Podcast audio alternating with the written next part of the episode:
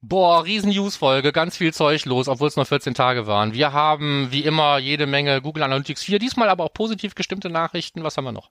Ähm, wir haben was ähm, von Avinash einen Beitrag auf jeden Fall dabei, immer lebenswert wisst ihr, und wie man als fauler Digitalanalyst äh, guckt, ob man automatisieren soll oder nicht. Ja, und dann haben wir äh, gute und schlechte Nachrichten rund um Google und äh, alles ähm, bunt gemischt. Bis gleich. Beyond Page Views. Der Analytics Podcast mit Markus Bersch und Michael Janssen.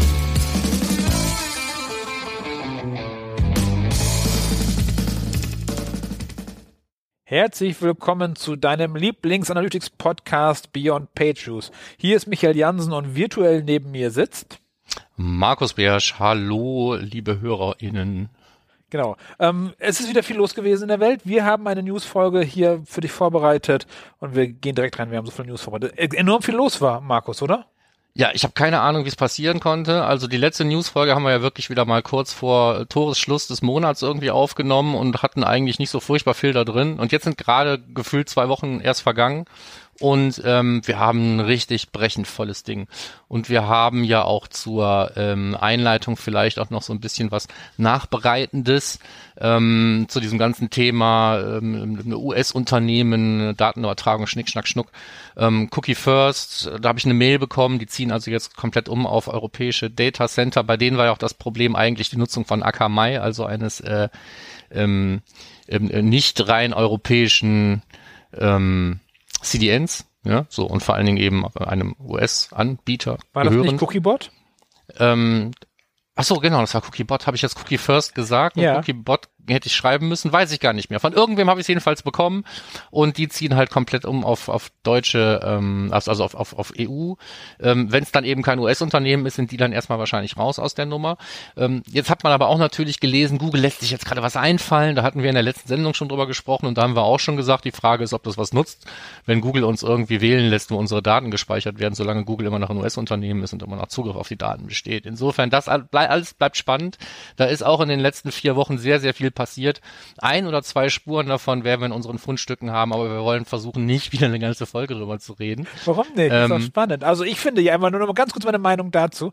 Wir sind in Europa, da sollen europäische Gesetze gelten. Das ist doch eigentlich egal, was die Amerikaner zu ihren Unternehmen sagen. Das muss unser Gesetzgeber ja. doch dann klären, nicht wir. Aber wenn unsere Gesetzgeber zum Beispiel irgendwelche Verträge haben und die es nicht mehr gibt, dann gibt es vielleicht bei diesem Datentransfer halt äh, eben auch jetzt rechtlich tatsächlich irgendwie Probleme. Aber spätestens da brauchen wir einen Anwalt. Ich ja? sag, genau, ich sage da nichts mehr ohne Anwalt. Ja, so.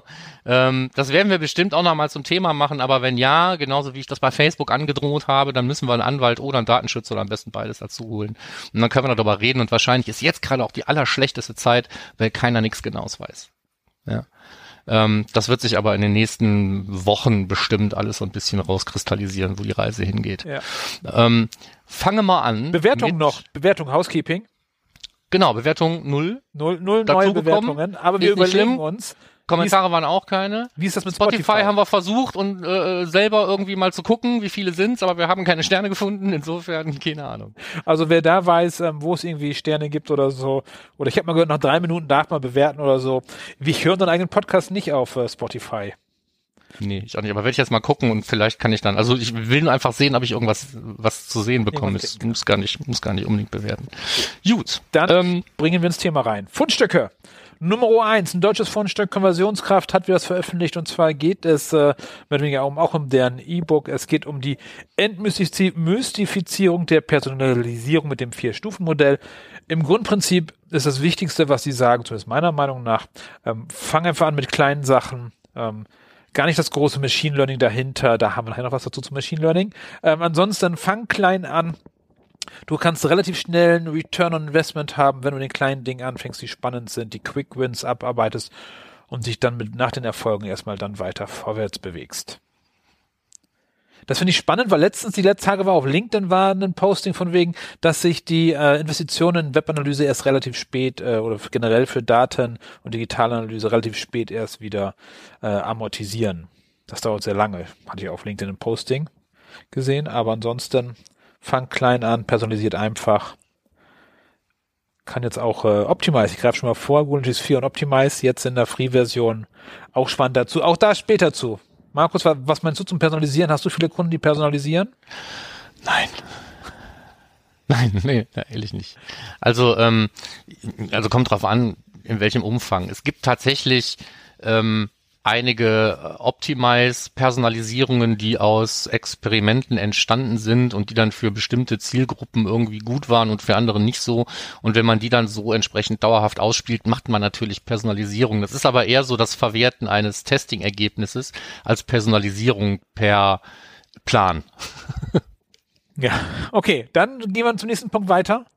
Ja, genau. Es gibt einen neuen Knopf in Pivik Pro, yeah. der da ähm, dafür sorgt, ähm, dass man ähm, das Sammeln von Gerätedaten bei Besuchern im Browser ausschalten kann. Äh, wir verlinken das mal.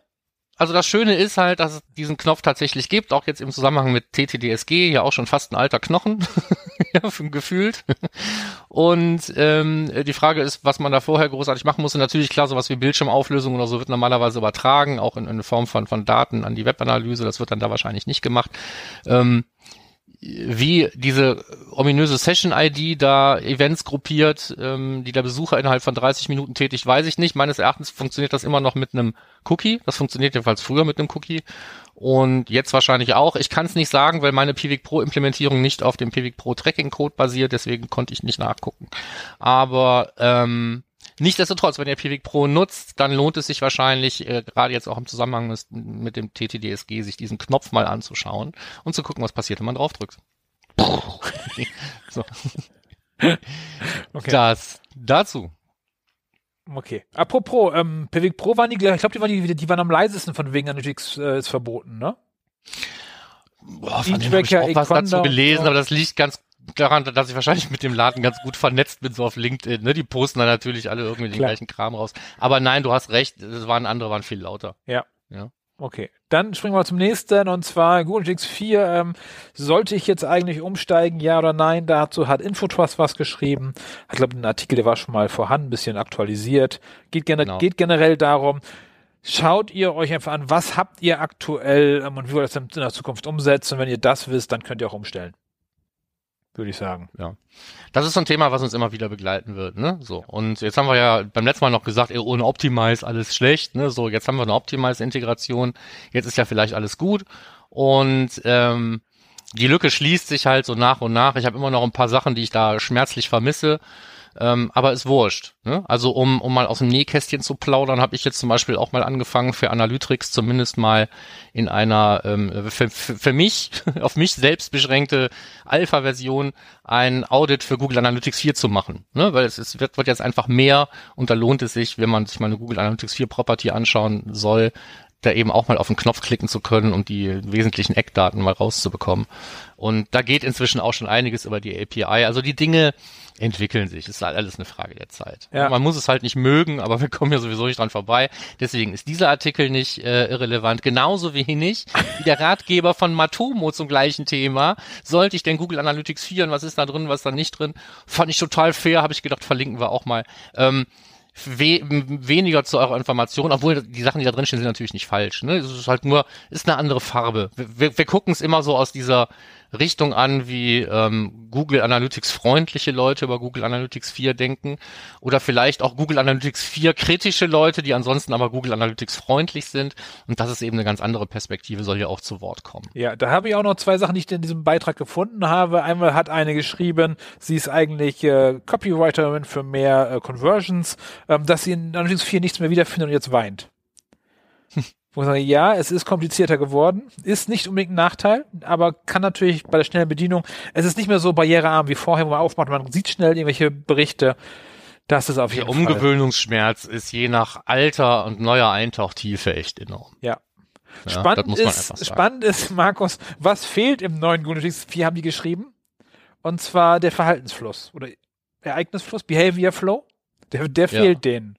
Das fehlte ja. mir noch nie in Analytics. Das, ist das fehlte viel. mir noch nie. Und, und außerdem gibt's ja diesen äh, im, im, im, im äh, ich fast gesagt, im Explore-Bereich. Ich habe keine Ahnung, die Funnels. Ding Analysis hab. Ich hab's vergessen, wie es heute heißt.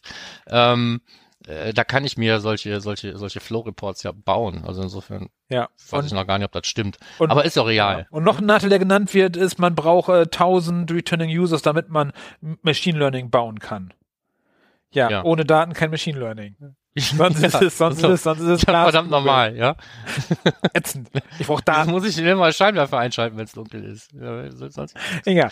Ähm, Ähm, ja, und dann fand ich einfach nur thematisch dazu passend gruppiert, auch wenn es natürlich gar nichts mit oder nur bedingt mit Google Analytics hier zu tun hat. Ich bin auf ein Tool gestoßen, das sich da der äh, Illegal Analytics Scanner nennt. Und der wird betrieben halt auch von so einer Google Analytics Alternative. Um, nichtsdestotrotz kann es aber vielleicht ja ein nützliches Tool sein, wenn du mal schauen möchtest, ähm, welche von diesem Tool zumindest mal als nicht unkritisch eingestuften Hits deine Website so verlassen, wenn man die aufruft. Ähm, ich habe mich nicht getraut, das auszufüllen. das kannst du einfach, da, da ist ein Headless-Browser dahinter und Okay. der ruft den ganzen Kram da ab und dann guckt er, wo es hingeht und fertig ist die Laube. Also okay, ich hatte Angst. deckt, macht keine Website. Wie immer, den Link findet ihr in den äh, Show Notes. Genau. Unter Und jeder, jede Domain da eintragen kann, ist wahrscheinlich auch die Domain, die du einträgst, erstmal egal. Ob die die Daten sammeln bei sich, welche Domains geprüft werden oder kann ich ja nicht sagen, ja. So, ist aber völlig wurscht. Ist doch illegal. Ähm, du heißt ja auch die Subdomain. Genau. Dann trag halt die von deinem besten Freund da ein, wenn du deine eigene nicht eintragen möchtest. Nächster Punkt. Nächster Punkt. Automatisieren. Ja, unbedingt. Wann soll ich automatisieren? Soll ich überhaupt automatisieren oder soll ich einfach jeden Tag das Gleiche machen? Hat Ben Collins sich äh, Gedanken zugemacht. Ähm, ich kannte mal eine Agentur, die haben äh, keine Templates, keine Vorlagen benutzt, weil die gesagt haben, wir fangen jetzt mal von vorne an. Das wir- ist ja Zeit, die wir abrechnen können, Markus, mit dem Tech Manager. Jedes Mal neu schreiben. Kann man machen. Wenn einem das Spaß macht. genau. Andere Seite ist, Ben Collins hat ein bisschen was gesammelt, zusammen, wann soll ich eigentlich ähm, to script oder not to script ist seine Überschrift auch, seine zweite Überschrift. Ähm, wann sollte ich es machen und lohnt es sich überhaupt? Hat er so ein paar Sachen dazu geschrieben, gerne durchlesen. Auch die klassische Grafik mit, wenn ich jeden Tag ähm, eine Sekunde einspare, was heißt das denn dann ähm, fürs ganze Jahr? Oder über fünf Jahre hinweg, was spare ich dann ein? Ja, aber ist so, ne? Immer diese ewig wiederkehrenden Dinger so einfach und fluffig wie möglich zu halten, ist nicht dumm. Und du hast eben auch Zeit für andere Sachen, die viel mehr Spaß machen als immer diese wiederkehrenden Mistaufgaben. Ja. Wenn ich, Du hast wenn noch einen, äh, einen Tooltip dazu gepackt. Ach so, genau, den hatte der Jens Polomski die Tage gepostet auf LinkedIn. Ähm, und zwar das GA Insights für Slack, Teams und E-Mail. Ähm, das heißt, du hast da so ein Plugin, was dir in deine Kanäle reinpusht. So ein Alerts für Google Analytics. Mhm. Eigentlich ganz Ich praktisch. finde immer, wenn ich, wenn ich einem Tool Zugriff auf meine Webanalyse und meine Kommunikationsinfrastruktur geben soll, dann bin ich viel hellhöriger wie du, wenn es darum geht, irgendeine URL beim Illegal Analytics Scanner einzutragen, glaube ich. Ich habe es auch noch nicht benutzt. Ich habe da. Ich hab's mal, aber du hast recht. Ähm, muss natürlich selber überlegen, was ist das. Äh, und sitzt die vielleicht in Amerika, weil dann ist ja wieder Zugriffe von wegen doppelt äh, böse. Ja. Also generell, auch wenn das jetzt heute nicht unser Thema ist, aber es gibt viele super praktische Tools, die dir Daten eben aus deiner Webanalyse rausholen und die wollen dann Zugang haben zu Google Analytics, genauso wie ich das mit Analytics auch brauche, wenn ich die Daten untersuchen soll. Ne? Da kannst So, du auch also- alles rausziehen. Gibt es auch keine Dokumentation darüber, was du abrufst? Ja, bei mir schon. Ja, nee, Aha. aber nee, es gibt dann in Analytics kannst du nicht sehen, was abgerufen wurde. Ja, nee, das stimmt. So, Wobei- API ab, von Ja. wem? Weiß ich nicht. Ähm, interessantes Thema eigentlich, ne? So API-Protokoll. Ja, Ähm, Wäre wahrscheinlich gar nicht so schwierig, wäre nur wahrscheinlich sehr schnell sehr voll. ja. Aber Ich hätte dann noch eine noch eine, eine Schwank aus der Jugend sozusagen, ein SEO-Tool, ich glaube aus Hamburg war das damals. Die haben geholfen, wie man das Analytics macht. Das ist aber ja zehn Jahre her wahrscheinlich schon. Die wollten einfach nur den äh, Google-Kontozugriff in Klartext damals. Mit Drive-Zugriff und alles. Fand ich auch spannend. Ähm, Ja. Damals gab es noch kein O-Out-Verfahren und so. Tja. Naja, und hier, um, um, um, um, diese Klammer zu schließen, denkt vielleicht nochmal darüber nach, welche Dinge haben überhaupt da Zugriff, auch eure, eure Webanalyse-Daten. Dazu vielleicht eine gute Idee, nochmal auf sein eigenes Gesicht zu klicken, wenn man angemeldet ist bei Google oben in der Ecke, mal in den Kontoeinstellungen da unter Sicherheit mal zu gucken, ähm, welche, welche Apps da jetzt gerade Zugriff haben. Vielleicht sollte man da auch nochmal aufräumen. Ja, spannend dazu ist ja, dass du das immer nur, dass du das wieder nur äh, nutzerbezogen hast und nicht Analy- Analytics-Konto bezogen. Genau. Du hast also als Admin keine Kontrolle darüber, wer was anbindet. Nee. Deswegen musst du dir überlegen, wem du welchen Zugriff gibst.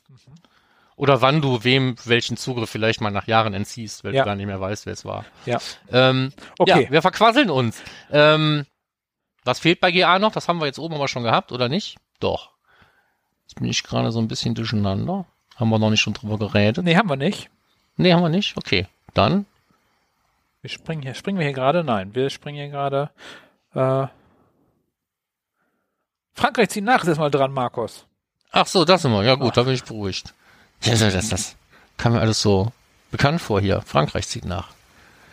Automatisieren. Ja, dann ähm, ja schon angekündigt, ganz kurz eben auch nochmal zu den Dingen, die passiert sind in den letzten 14 Tagen. Ähm, Frankreich hat nachgezogen, das heißt für Frankreich gilt das gleich wie in Österreich, da ist allerdings eben die, sind die Knilche, also die französische Datenschutzbehörde irgendwie der ähm, der, der Träger der Bedenken und da wird jetzt also tatsächlich auch gehandelt und Leute werden angeschrieben und so weiter. Ähm, lest es euch im Matomo-Blog vor, wo man es gerne weiterträgt, weil Matomo auch dann natürlich zu den passenden Alternativen gehören, gehören, äh, die, die da empfohlen werden. Ja. So.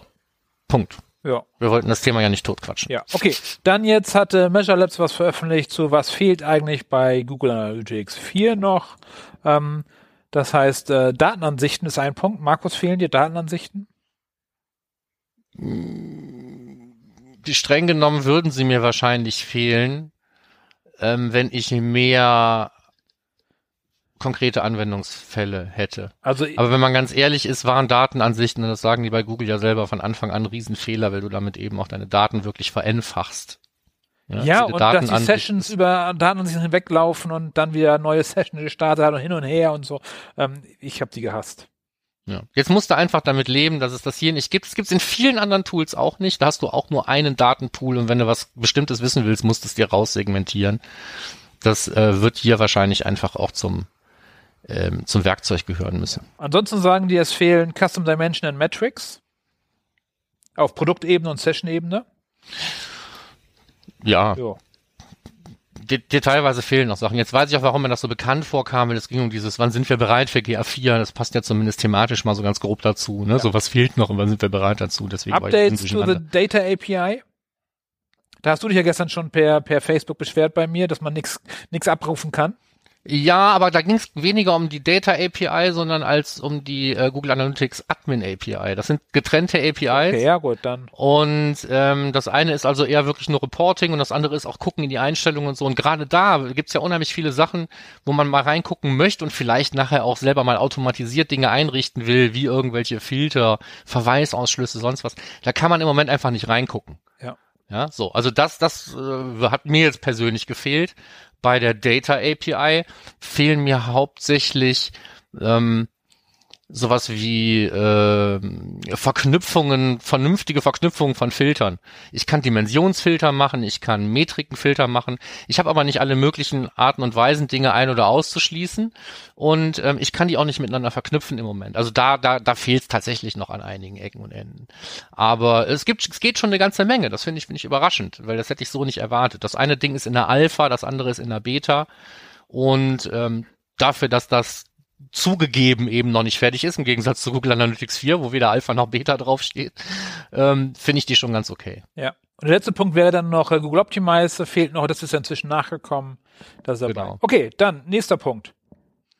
Gut, ähm, äh, auch mehr oder weniger eine Service-Nachricht zu etwas, wo wir auch schon mal drüber geredet haben und wo gesagt haben, das ist wahrscheinlich eher kritisch, diese ganze Flock-Geschichte, also diese Cookie, der Third-Party-Cookie-Alternativen, die da so ähm, entstehen und gerade im Google-Universum, wie die sich halt denken, wie man künftig irgendwie Targeting machen kann, interessenbasiert und vielleicht auch zielgruppenbasiert. Ähm, da war ja diese ähm, äh, Kohortengeschichte, ähm, den Leuten irgendwann dann doch ähm, zu ähm, also vom von Entropie her gesehen nicht so ideal, ja, so also, dann konnte man dann nachher doch wieder irgendwie das Ding als als als Targeting Vektor und Fingerprinting Vektor verwenden, haben die gesagt, das Käse. Und deswegen haben die dem äh, diesem ganzen Flock Thema so ein bisschen die Zähne gezogen. Jetzt heißt es Topics.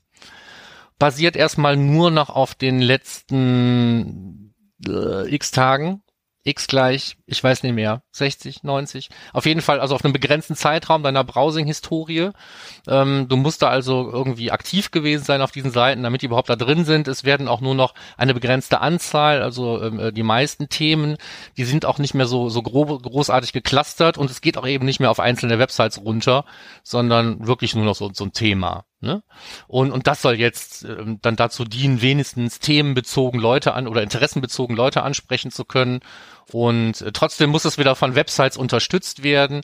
Und trotzdem muss wieder und trotzdem und trotzdem und trotzdem. Also ich glaube einfach, das ist einfach der nächste Schuss in den Ofen. Ja. Deswegen haben sie sich auch nicht mehr so viel Mühe gegeben. Die haben es jetzt einfach nur noch Topics genannt. Ja, und das sind halt Topics wie Auto und Fahrzeuge, Ja, Bücher und Literatur.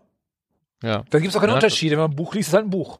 Ja, ne, das ist, das ist, ist auch mega generisch. Oder Insofern, Team, Teamsport, ob du jetzt äh, äh, NFL oder hier Champions League, ist egal. Ja, oder im Schachverein ist auch Teamsport. Ich weiß es nicht, ne? So, also das ist genau dieser Punkt. Also reicht das überhaupt noch? Wissen wir nicht. Ja. Ich, keine Ahnung. Wir Das sehen. ist einfach lieber das als gar nichts, ne? So habe ich so den den Ein- Eindruck und selbst das wird wahrscheinlich nicht funktionieren. Hauptsache die Conversions stimmen. Ja. Die Okay. werden ja modelliert, dann ist ja die Welt in Ordnung. Dann kommen wir jetzt ein wenig zu Gunetix 4. Noch mehr. Ja. Das, lange äh, nicht drüber geredet. Lange nicht drüber reden. Es gibt zwei Themen, Gunetix wird verboten und es gibt Gunetix 4 als Thema. Okay, und zwar ähm, hat Christa sein was verpflichtet zu, äh, man kann sekundäre Dimensionen auch in Gunetix 4 nutzen. Sie erklärt warum, wieso, weshalb und auch wie man sie findet. Ist alles nicht selbsterklärend, deshalb äh, sekundäre Dimension ohne könnte man nicht. Wobei ich immer wieder merke in meinen Seminaren, dass die meisten die gar nicht kennen. Aber Sekundäre Dimension. Mhm. Ja, ich, ich sehe auch oft irgendwie so richtiges Aha, aber auch so einfaches. Es ist aber auch, ähm, naja, wenn man nicht in Dimensionen und Metriken denkt und dass da oben sowas wie primäre Dimensionen Mhm. zum Auswechseln klickbar irgendwie steht, das geht einem so ein bisschen aneinander vorbei, finde ich. Ne? So. Ja. Und dann ist diese sekundäre Dimension, das klingt so technisch, auch wenn es das eigentlich gar nicht ist. Ja. Und ähm, keine Ahnung. Deswegen heißt jetzt heißt jetzt in GA4 auch bloß noch Plus. ja, So. Und, und ist vielleicht tatsächlich intuitiver als eine Auswahlbox einer sekundären Dimension. ja. Spannend finde ich immer, dass relativ selten die Frage kommt, kann ich noch drei, vier oder fünf Dimensionen dazu packen. Die kommt relativ selten, Hm. weil das ging ja auch nicht. Geht im neuen glaube ich auch nicht, ne? Ja, nein, aber du kannst ja natürlich einen benutzerdefinierten Bericht machen und kannst eine Tabelle machen und da kannst du ja beliebig, also nicht beliebig viele, aber da kannst du beliebig? mehrere hintereinander. Also auch im jetzt im Universal sind es fünf in den, in den eigenen Bericht. Ja, ja, genau, nicht beliebig viele. so, Beliebig viele, auch schön. da gibt's, da gibt's in allen Tools Ja. Grenzen. Okay, Ähm, so, dann dein jetzt kommen Thema wir zu Google einem, Ads. Jetzt kommen wir zu einem äh, lustigen Blog, wo es darum geht, dass äh, Google Analytics 4 voll Bock hat, sich mit anderen Dingen zu verbinden. Hm? Sagte mal, kann Und- ich auch. Nee, da gibt's jetzt inzwischen eine ganze Menge. So, es gibt jetzt zum Beispiel diese Google Analytics 4 und Ads Verknüpfungsgeschichte. Die Funktioniert ist die? nicht so, ist nicht so super neu. Ähm, sie scheint zu funktionieren, äh, insofern, als dass ich das äh, vom Conversion Import her äh, sagen kann und auch was die Zielgruppenbildung angeht, habe ich glaube ich auch jemanden, wo es schon auf GA4 Basis basiert. Rest weiß ich eigentlich nicht. Hier haben wir aber für die Leute, die es jetzt verknüpfen wollen, einfach eine Schritt-für-Schritt-Anleitung. Das Feature ist auch zugegeben noch nicht ganz so neu. Aber ganz neu ist zum Beispiel Display und Video 360, Mhm. Was man vorher nur eben auch als 360-Kunde haben konnte.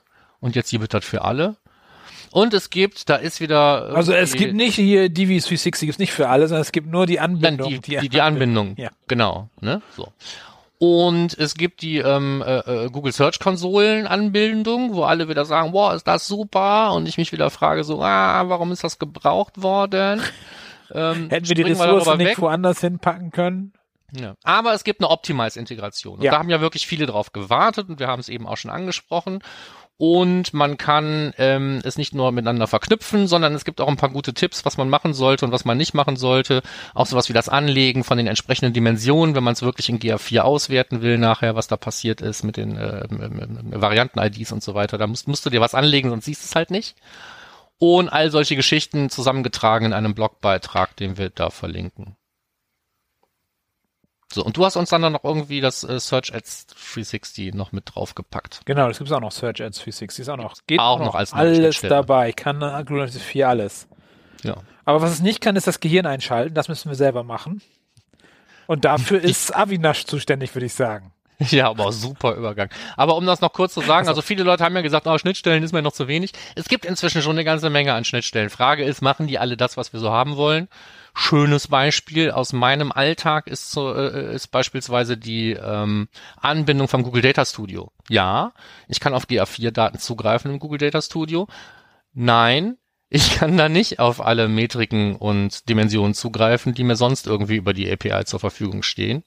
Und das ist äh, schon auch noch eine Einschränkung. Vielleicht ist das auch gemeint mit, man müsste die API nochmal aufbohren. Also teilweise ist die aufgebohrt vielleicht schon worden, äh, aber die, die Schnittstellen nutzen es teilweise gar nicht. Das ist schon so ein bisschen Banane.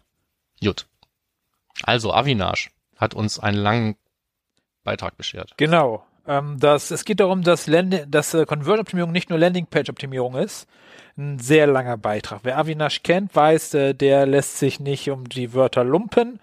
Ähm, robustes Experimentieren und Testen und Gründe fürs äh, für for Failure, fürs Versagen. Scheiden. Ähm, langer Artikel, ich gebe zu, ich habe ihn nicht gelesen. Aber ich muss hier nochmal eine Lanze brechen für Avinash. Avinash hat einen Newsletter. Den bekommst du auch, den monatlichen, Markus, oder? Den, nein, Newsletter? Ja, ja den kriege ich auch. Okay, ich habe inzwischen äh, großer Fehler den wöchentlichen bestellt, kostet 100 Dollar im Jahr für eine Spende für irgendwas, da geht das hin. Äh, da schickt er einem jede Woche so einen langen Text. Ist extrem gut, aber auch den muss ich noch lesen, von daher ähm, lesen bitte selber. Aber Avinash ist immer lesenswert. Bin ich aber noch nicht zugekommen. Ja. Aber lohnt sich immer. Was ich cool fand hier beim ähm, äh, Durchscrollen von diesem Beitrag, der auch noch auf meiner mal in Ruhe ganz lesen Liste äh, liegt, den ich habe den zugegebenermaßen auch erst nur überflogen, ist so, einige Sachen sind so wahr und so alt, dass sich das dokumentieren lässt mit Bildschirmausdrucken von ähm, ähm, Google Website Optimizer hieß das Ding damals, ne? Das ja. Multivariate und AB-Testing-Tool von Google, bevor das eingestampft wurde und es eine Zeit lang nichts gab, außer diese blöden Experimente in Analytics. Da sind hier noch Printscreens von drin. also so wirklich ganz alter Driss, Kombination 11, 7, 3 und sowas. Ähm, also ist mit Sicherheit lesenswert für alle, die überhaupt was mit Experimentieren und Testen zu tun haben. Das ist bei dir, glaube ich, äh, im, im, im, in deinem Alltag mehr untergebracht als bei mir im Moment. Das macht sie aber nicht unwichtiger. Nee, aber halt, man muss halt lesen und äh, hm. dazu kommen. Aber es lohnt sich auf jeden Fall, sich das anzuschauen. Ich überlege gerade, von wann das war, weil da steht ja drin, dass das äh, schon mal in seinem äh, TMAI drin war. So, aber lesen. Avinash, immer was, immer wenn Avinash was hatte, immer lesen. So. Genau. Okay. So, dann haben wir ja noch einen Service-Hinweis. Und zwar hat es erstens was mit Ads zu tun und zweitens etwas mit äh, einem Tool, was wir, glaube ich, auch mal zum Ding des Monats gemacht haben. Microsoft Clarity. So Heatmaps für alle. Ähm, Hotjar von Microsoft. Und ähm, was man wissen sollte, ist, wenn man mit äh, Bing Ads arbeitet und da das Universal Event Tracking verwendet und baut neue Event Tags, also ruft neue UET Tags ab und baut die ein, dann ist bei diesen neuen Dingern automatisch Clarity mit aktiviert. Das heißt, es wird also auch Clarity genutzt. Das wissen viele überhaupt nicht. Wir haben auch gar keine Ahnung, was Clarity ist, aber senden da irgendwie jetzt auch nochmal lustig Daten hin. Ähm, ist äh, Microsoft ein US-Unternehmen? Ich glaube schon. Okay, gut. Ähm, aber ich sag mal, dass das mehr oder weniger Daten sammeln macht, glaube ich, dann gar keinen großartigen Unterschied mehr. Ne? Nur ähm, es ist halt Blödsinn, äh, sämtliche Scroll- und Click-Events aus dem Browser irgendwo hinzusenden, wenn da nie jemand reinguckt. Also wenn ihr alte UET-Tags habt, sollte das nicht passieren. Wenn ihr einen neuen UET-Tag habt, am besten, besten sieht man es, indem man auf seine Website geht und schaut, was passiert, wenn man irgendwo klickt und scrollt. Ähm, dann, dann kann man das im, ähm, im, im Microsoft Ads Backend umstellen. Ein Link dazu in den Show Notes. Mhm.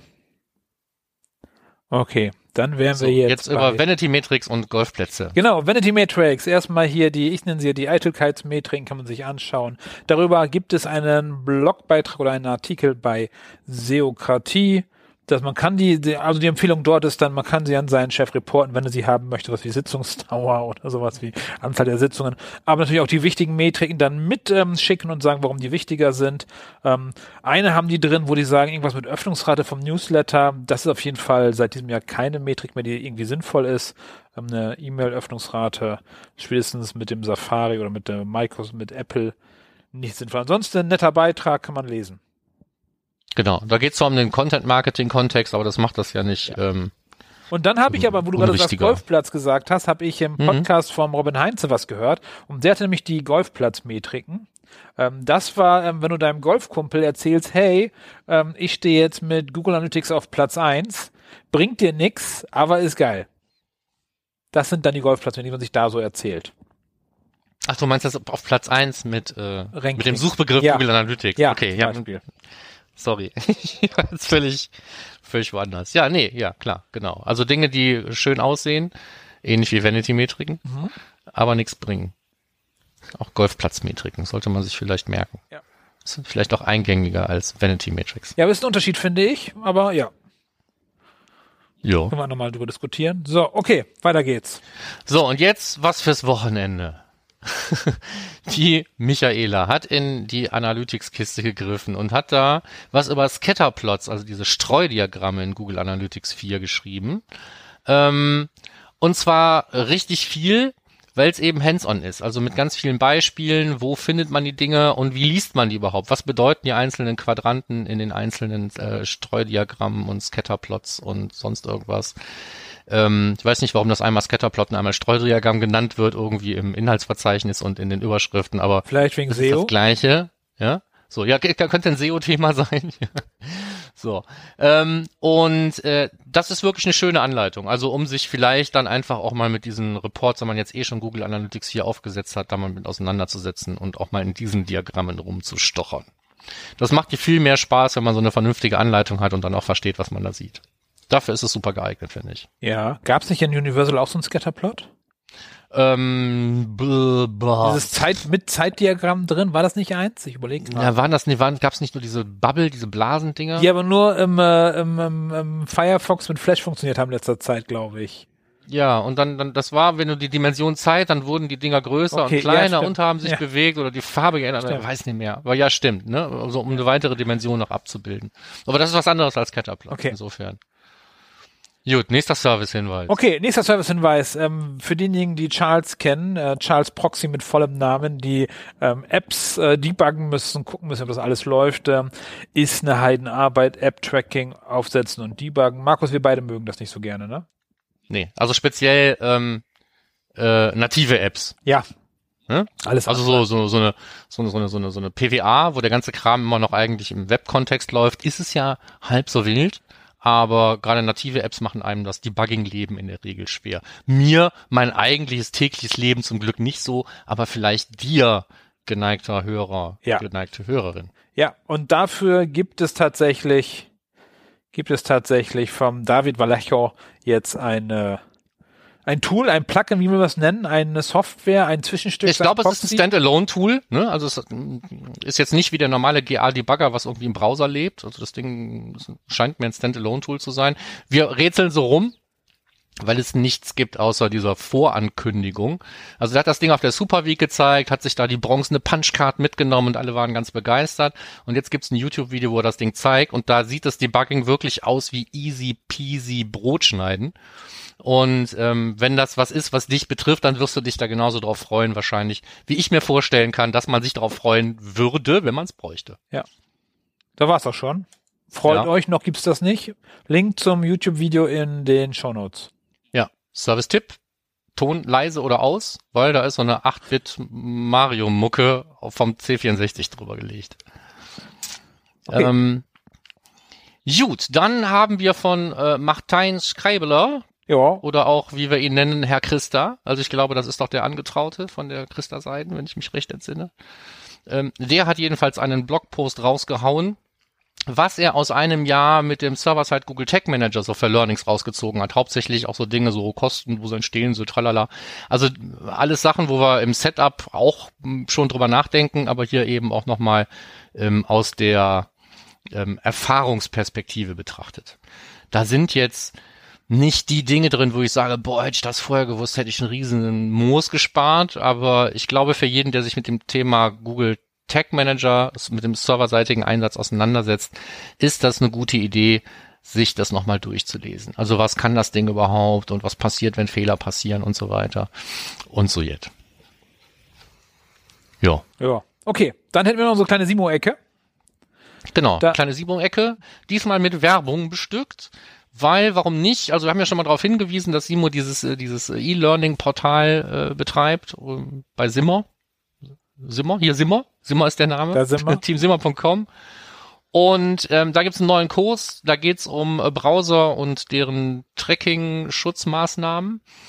Ähm, ich habe den schon rein Interesse halber gemacht. Die Frage ist jetzt natürlich, wie weit betrifft es dich, genau zu wissen, welcher Browser welche Tracking-Schutzmaßnahme genau betreibt. Ähm, das musst also, du müsstest schon technisch interessiert sein, um diesen Kurs machen zu wollen. Aber vielleicht bist du es ja. Und dann ist der Kurs wahrscheinlich auch was für dich. Ich fand ihn ganz interessant, weil man, man hängt immer so ein bisschen dann vielleicht, hat man sich eingeschossen auf dieses ganze ITP-Thema und vergisst, was so die ganzen anderen Browser alles schon so für Schweinereien machen und wo man partitionierten Speicher hat und wo Requests vielleicht gar nicht mehr rausgehen.